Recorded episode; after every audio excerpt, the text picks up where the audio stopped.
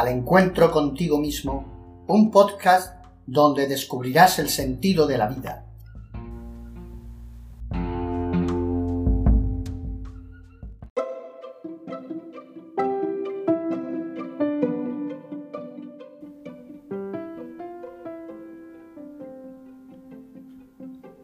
Hola amigos, buenas tardes.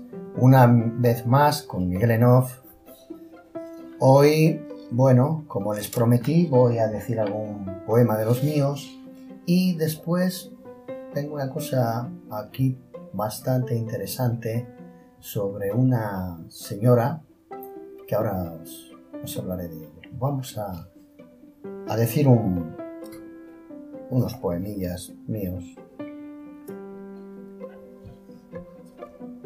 Bueno, es un, poema dedicado a Garcilaso de la Vega, poeta toledano, y dice así.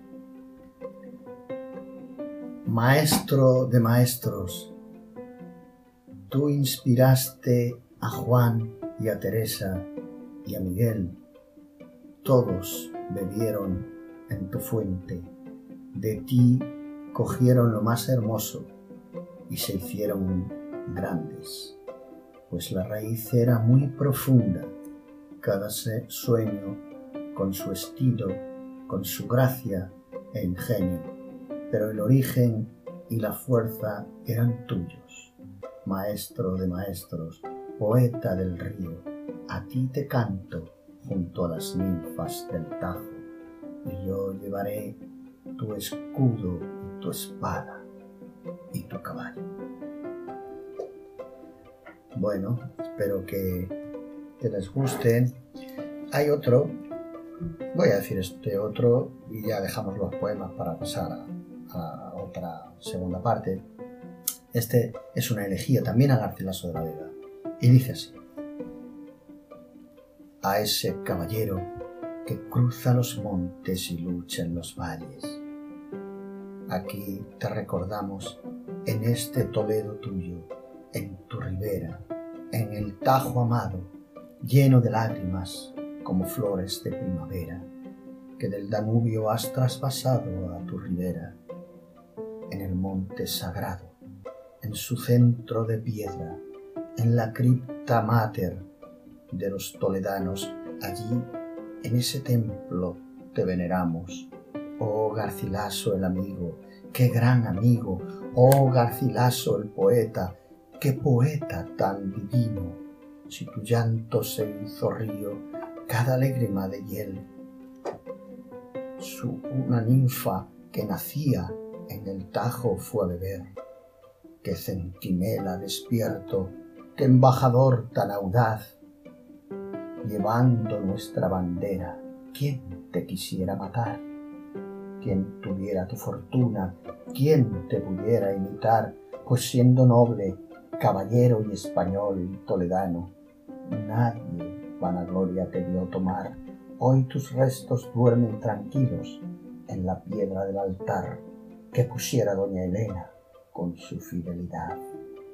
Tú que anduviste por esos montes, por los valles y la mar, hoy tus restos y cenizas reposan en tu Toledo natal. Bueno, amigos, espero que os hayan gustado este par de poemas. Y ahora vamos a hablar de una señora, como bien os decía, una señora manchega. Se ha descubierto ahora que esta mujer ha sido una gran filósofa y os, lo, os voy a leer los apuntes que tengo sobre ella se llamaba María Luisa Oliva Sabuco de Nantes, Barrera. ¿Cuántos apellidos tenía? Realmente era conocida por Oliva Sabuco. Nacida en la provincia de Albacete, en un pueblo que se llama Alcaraz, en la mitad de los siglos XVI y XVII. Se adelantó en el tiempo, en varios siglos, y era una mente excepcional, prodigiosa. Su familia era una familia acomodada, Su padre era boticario y su hermano también. La enseñaron mucho sobre hierbas y fitoterapia. Nunca fue a la universidad, pero estudió en un colegio de monjas, donde aprendió lo básico, claro.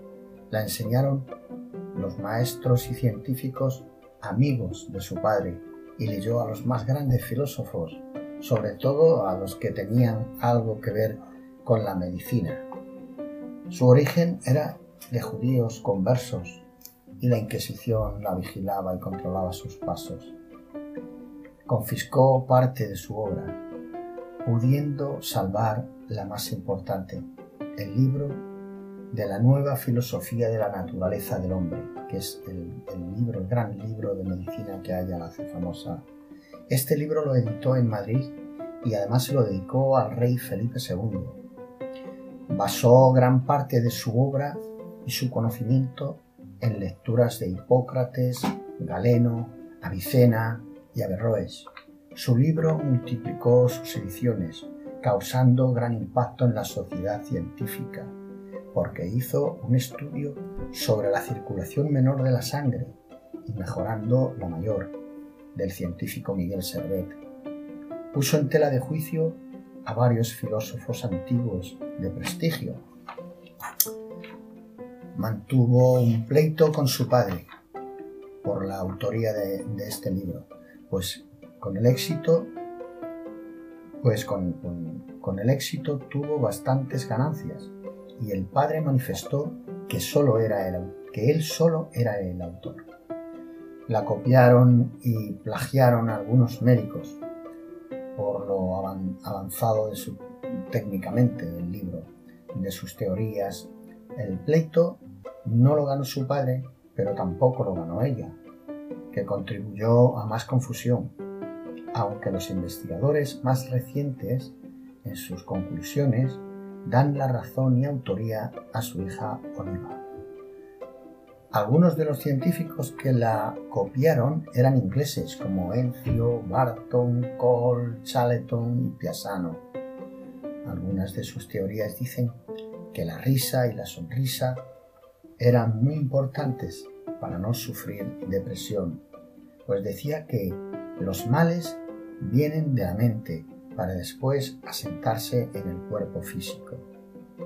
Estos temas hace tantos siglos, siglo XVI, eran fundamentales pero que se desconocían totalmente. Decía que era muy bueno tener buenas amistades, buenas relaciones, juntarse con gente maja y buena, y una buena higiene.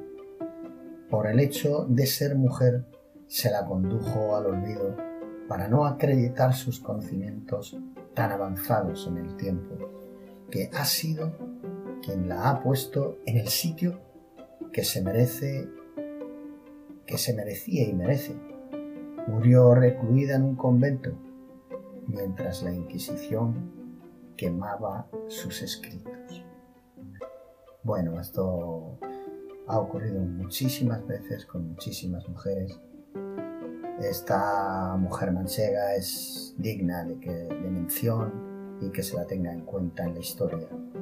Y que no estas cosas de aquí en adelante, desde luego, que no vuelvan a pasar, que no pasen más. Amigos, hoy en Miguel Enoff terminamos con esta señora y espero que os haya gustado. En la próxima semana seguiremos con otros, otros temas también muy interesantes. Gracias amigos, un abrazo y hasta el jueves que viene.